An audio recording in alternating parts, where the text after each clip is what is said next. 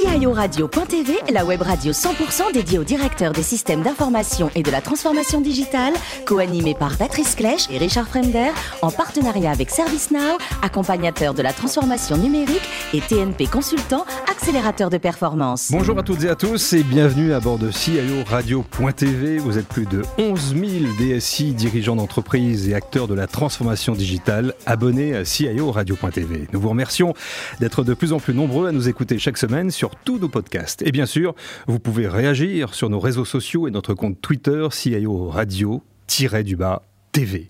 À mes côtés pour co-animer cette émission, Thierry Cartala, partenaire au sein de TNP Consultant. Bonjour. Bruno Buffnoir, Area Vice-président France de ServiceNow. Bonjour. Et Richard Fremder, rédacteur en chef adjoint de CIO Radio.tv. Bonjour messieurs. Bonjour Patrice. Cette semaine, Richard, nous parlons d'assistance. Exact Patrice, dans une période peut-être pas si simple que ça, c'est ce que nous allons voir avec Virginie Babinet, notre invitée, qui est directrice de la transformation groupe et membre du comité de direction d'Europe Assistance. Bonjour Virginie. Bonjour. Alors vous êtes Tourangelle, vous avez fait Centrale Lyon et vous entrez chez AXA et vous restez un petit peu de temps, vous restez 26 ans. C'est assez rare quand même. Qu'est-ce qui a changé dans l'assurance? C'est presque une génération, 26 ans. Ah oui, parce que je suis rentré chez AXA, c'était le cinquième assureur français. Donc c'était vraiment. euh, C'était pas une mutuelle, mais c'était quand même une petite entité. Et euh, j'en suis parti, c'était, ça fait partie des, des numéros 1 mondial, avec Generali et Bien Allianz, bien sûr. Mais donc, il y a une mondialisation, je dirais, de l'assurance qui a complètement tout changé. Après, c'était un métier où euh, l'informatique était au cœur de tout, et c'était les vieux systèmes euh, de papa, etc. Et maintenant, on est passé dans un monde beaucoup plus moderne, où l'informatique reste cœur, mais, mais doit servir tout le monde. Donc, ça a un peu changé le, la façon de, de voir les choses. L'approche a changé. L'approche a changé, et puis c'est un métier qui est beaucoup plus, beaucoup plus rapide, en fait, Alors, rapport avant. On imagine que vous n'avez pas fait qu'un seul poste en 26 ans. On Non. peut savoir lesquels Bah, et, pas, commencé- et pas qu'en France en plus. Pas qu'en France, j'ai commencé comme contrôleur de gestion, en fait, euh, ce qui était assez paradoxal en ayant des- fait des études d'ingénieur, mais un, un jour ça m'a rattrapé. On m'a dit tu as fait des études d'ingénieur, donc tu dois pouvoir, pouvoir faire des projets. Donc j'ai commencé par euh, des premiers data house euh, sur la finance dans les années 2000, puis là un petit, un petit passage en finance sur de la consolidation. Ça m'a à nouveau rattrapé une deuxième fois, parce qu'on m'a dit là, vraiment, tu es ingénieur, tu vas pouvoir faire le plus gros projet de transformation euh, d'AXA, euh, qui était la consolidation de tous les systèmes financiers en Europe, avec un outsourcing, ça, 200 000 jours hommes informatiques, un truc euh, un peu dément. Oui, énorme. Qui après coup, on se dit c'était vraiment gros. Comment j'ai pu dormir sur des mes oreilles pendant toute cette période? Ça a duré six ans. Je l'ai fait. C'est vrai que c'est incroyable parce que c'était sur du SAP, donc euh, faire un seul système SAP pour huit pays en Europe, ça s'est fait. Et au bout de six ans, assez fatigué, je suis parti en Belgique, pas pour me reposer, Non. mais pour faire complètement autre chose, euh, pour faire de la transformation, toujours ce qui est un peu mon, mon ADN, mais la transformation notamment de l'immobilier. On a fait les, les premiers immeubles, euh, ce qu'on appelle maintenant New Way of Working, avec euh, le, le télétravail, mais c'était en, en 2012, donc imaginez, Déjà, à l'époque c'était ouais. hyper novateur, plus euh, toute une transformation de, des équipes support au business pendant trois ans. Je suis revenu en France, je me suis occupé de la transformation de la gestion de sinistres chez, euh, chez AXA, puis après un, an d'année sabbatique où j'ai voyagé. Enfin. Enfin, j'avais commencé un peu à la fin d'AXA avec mon métier où on allait voir les sinistres un peu partout. J'ai voyagé et du coup, là, j'ai adoré le, le fait de voyager et le bon lien a été fait avec euh, euh, Europe Assistance où j'ai suivi un de mes chefs qui était, qui était avant chef chez AXA. Alors justement, on y vient. Vous quittez l'assurance pour l'assistance. C'est quoi la différence justement d'approche? Ah, pour moi, c'est complètement différent dans le sens où c'est vraiment l'humain là. On touche euh, dans tous les types d'assurance. Vous êtes en train de, de répondre à quelqu'un qui est en détresse. Que ça soit quand on prend les trois métiers, la détresse en voiture, vous avez besoin de qu'on vienne vous dépanner, mais c'est quand même une détresse. Vous êtes au milieu d'une part, vous avez vos enfants à l'arrière qui crient, ben, il faut la dépanneuse. Ça, c'est notre métier euh, majeur. Ensuite, l'assistance voyage, qui est le métier d'origine, et Europe Assistance a le premier, euh, à avoir créé ce métier en 1964. Donc vous êtes au bout du monde et vous arrive un, un problème. Comment je fais pour, euh, revenir ou pour être soigné sur place, etc. Donc deuxième métier. Le troisième métier qui se développe de plus en plus, c'est ce qu'on appelle aux mêmes families, donc c'est l'assistance aux personnes à leur domicile, donc un, point important dans cette période de Covid, comment aider les personnes âgées ou les personnes malades? Il y a eu toute la délai des médecines, et puis après il y a l'assistance à votre domicile, vous avez besoin d'un plombier, l'assistance cyber, un peu tout, tout ce qui se développe, mais c'est vraiment un métier où on dit, vous vivez, nous veillons. Ou You ah, Live, We Care en, anglais, notre, notre phrase type. C'est vrai que c'est pas mal en anglais. Justement, l'anecdote, c'est que vous arrivez chez Europe Assistance en janvier 2020, donc juste le temps de prendre connaissance des équipes, et vos nouveaux bureaux, c'est chez vous finalement C'est chez moi. ce, qui est, ce qui est un peu compliqué quand même quand on arrive dans, une nouvelle entreprise. Il se trouve que je connaissais bien mon chef, donc ça, ça a énormément aidé. Je me suis passionnée par les métiers rapidement. J'ai un métier qui est un peu au cœur de la transformation, qui, qui englobe beaucoup de choses. Et aujourd'hui, on me dit, tu fais partie des murs. Donc je trouve que c'est le plus beau compliment qu'on puisse me faire. Tu peux pas partir, tu fais partie des murs. Donc euh, ça s'est fait assez rapidement. Euh, Virginie, vous nous avez donc rappelé les métiers euh, d'Europe Assistance. Aujourd'hui, le nombre de collaborateurs, le chiffre d'affaires donc il y a 8000 personnes dans le monde, nous sommes dans 32 pays et un chiffre d'affaires de 1,9 milliard. Thierry, une première question. Oui, alors donc on vient de passer une période et on est encore dedans euh, terrible avec la crise sanitaire. J'imagine que les centres d'assistance doivent être assez sollicités en demande de téléconsultation, médecine et autres. Peut-être que par ailleurs, euh, les, les baisses de demande sur la partie auto euh, se, sont compensées. Mais l'un dans l'autre, comment vous voyez le rôle de la direction informatique face à cette crise pour donner des moyens euh, à la, au métier, d'avoir plus de flexibilité pour s'adapter à la nouvelle donne bah, Ce qui s'est passé, c'est vrai que la télémédecine dont on parlait depuis des années, là, il y a eu un, boom énorme et on pense tous que ça va se poursuivve. Donc, ce qui se passe dans l'assistance encore plus dans l'assurance, je trouve, c'est une réactivité énorme de l'informatique. Je veux dire, on doit, on n'a pas, euh, c'est pas vous arrivez, vous avez un planning, ah bah dans six mois on aura la première étape, dans 12 mois la deuxième étape. Ça, ça peut pas fonctionner comme ça. Et en plus, on est dans un métier de B2C, B2B2C où notre partenaire il dit dans trois mois, bah vous, c'est en place. Donc euh, l'informatique doit être de plus en plus là pour accompagner. Il y a plus que la crise, il y a aussi un, changement de la société où les gens veulent du digital.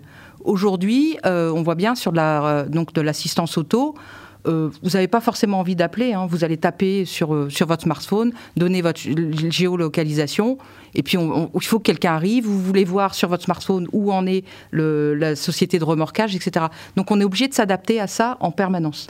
Et, justement, vous parlez d'agilité. Est-ce que vous avez aujourd'hui une organisation qu'on peut appeler agile à l'échelle? C'est-à-dire que tout le monde travaille selon ce, ce modèle, selon ces méthodologies, incluant les métiers, l'IT, bref ah oui, C'est alors c'est une entreprise à la fois grande et petite. Je trouve 8000 personnes, ça commence à être gros, mais en fait c'est petit dans la façon dont on travaille entre nous, parce qu'il y a, il y a, des, il y a des, des, niveaux hiérarchiques très très courts. Tout le monde est très intégré. L'IT est intégré dans les lignes de business, etc.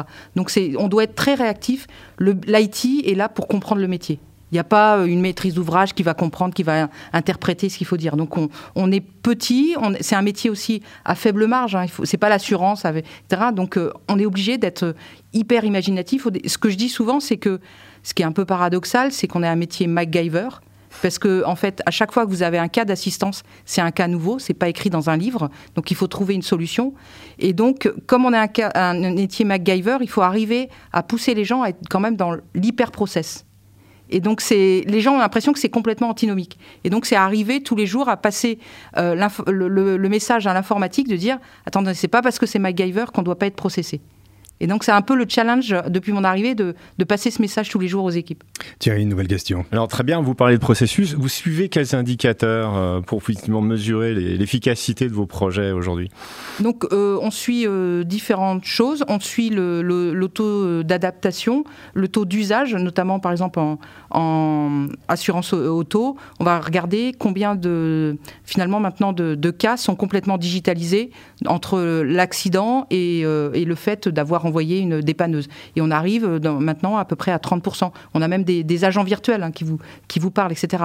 Après, sur le voyage, qui est un autre cas où la digitalisation peut paraître plus compliquée, parce que c'est vrai que quand c'est une assistance au bout du monde, là, vous n'allez pas être digitalisé, mais tout le process où on vous demande des papiers, c'est digitalisé. Là, on arrive à des taux de 75%. Donc c'est ce, genre de, taux qu'on suit. Le, taux aussi de... Il bah, faut que nos, nos, applis, elles soient disponibles 24 heures sur 24. Nos plateformes téléphoniques doivent être aussi disponibles sur 24 heures sur 24. Donc c'est tout ces taux qu'on suit euh, en jour le jour, avec un taux aussi qui est très important, c'est le niveau de satisfaction de, de, nos clients. Le NPS, ça c'est, c'est un, vraiment un indicateur clé aussi pour nous. Bruno, je sens qu'une nouvelle question vous brûle les lèvres. Euh, concernant, vous parliez d'un modèle B2B2C, donc finalement l'entreprise étendue, l'entreprise plateforme, c'est une réalité pour vous. Quels exemples concrets vous avez de systèmes d'information vous avez mis en place pour Bah, piloter ça C'est beaucoup des systèmes maison aujourd'hui qu'on a, on, on a créés. Après, on, a, on, est- on gère avec des assureurs, on gère avec des constructeurs automobiles, etc. Donc, on essaie de mettre de plus en plus d'API entre eux et nous. C'est un, un vrai, un vrai sujet pour l'avenir, pour avoir des échanges, des fluidités de data beaucoup plus importants que par le passé. Alors, j'ai une dernière question. On parlait avec nos derniers invités de transformation humaine. Alors, on va mettre euh, du self-care, des chatbots, des robots partout dans votre assistance. Comment vous pilotez cette transformation humaine? On n'en met pas partout. Parce que Ah, il y a des limite, quand même. y a- y a- bah, quand il y, a- il y a des cas où c'est pas possible. Le but c'est d'essayer d'en mettre dans les cas où finalement l'humain n'a pas de valeur ajoutée. Après il y a des cas, je veux dire, vous avez euh, un, vous avez le Covid au bout du monde.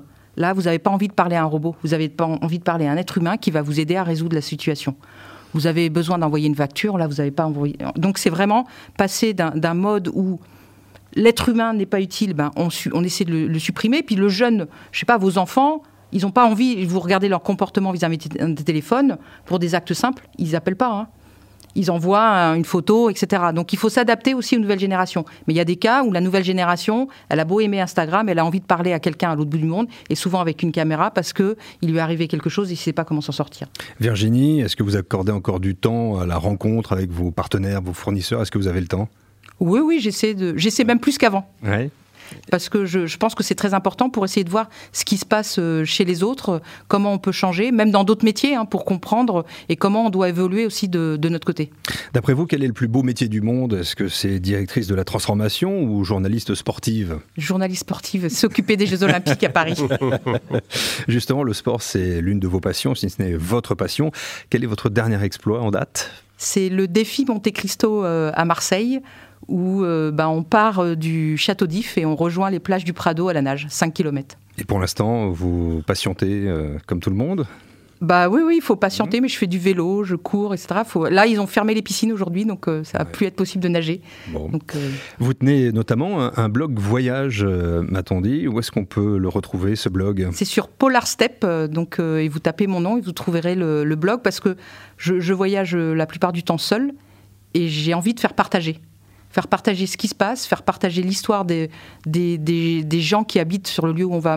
Et je pense que c'est aussi c'est intéressant, c'est le nouveau concept du voyage, ça sera plus être un consommateur. Je vais euh, au soleil au bout du monde et je suis juste sur une plage.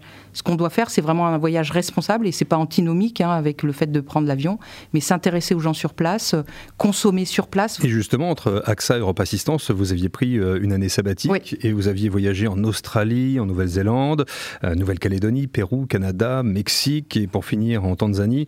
Souvenir extraordinaire. Extraordinaire. Est-ce qu'on les retrouve sur votre blog voyage? Ah oui, ils y sont tous. Et c'est complètement public. Merci à vous Virginie, merci également à Thierry, Bruno et Richard. Fin de ce numéro de CIO Radio.tv. Vous nous retrouvez et vous retrouvez toute notre actualité sur nos comptes Twitter et LinkedIn. Et on se donne rendez-vous mercredi prochain à 14h précise pour une nouvelle émission. L'invité de la semaine de CIO Radio.tv, une production B2B Radio.tv en partenariat avec ServiceNow, accompagnateur de la transformation numérique et TNP Consultant, accélérateur de performance.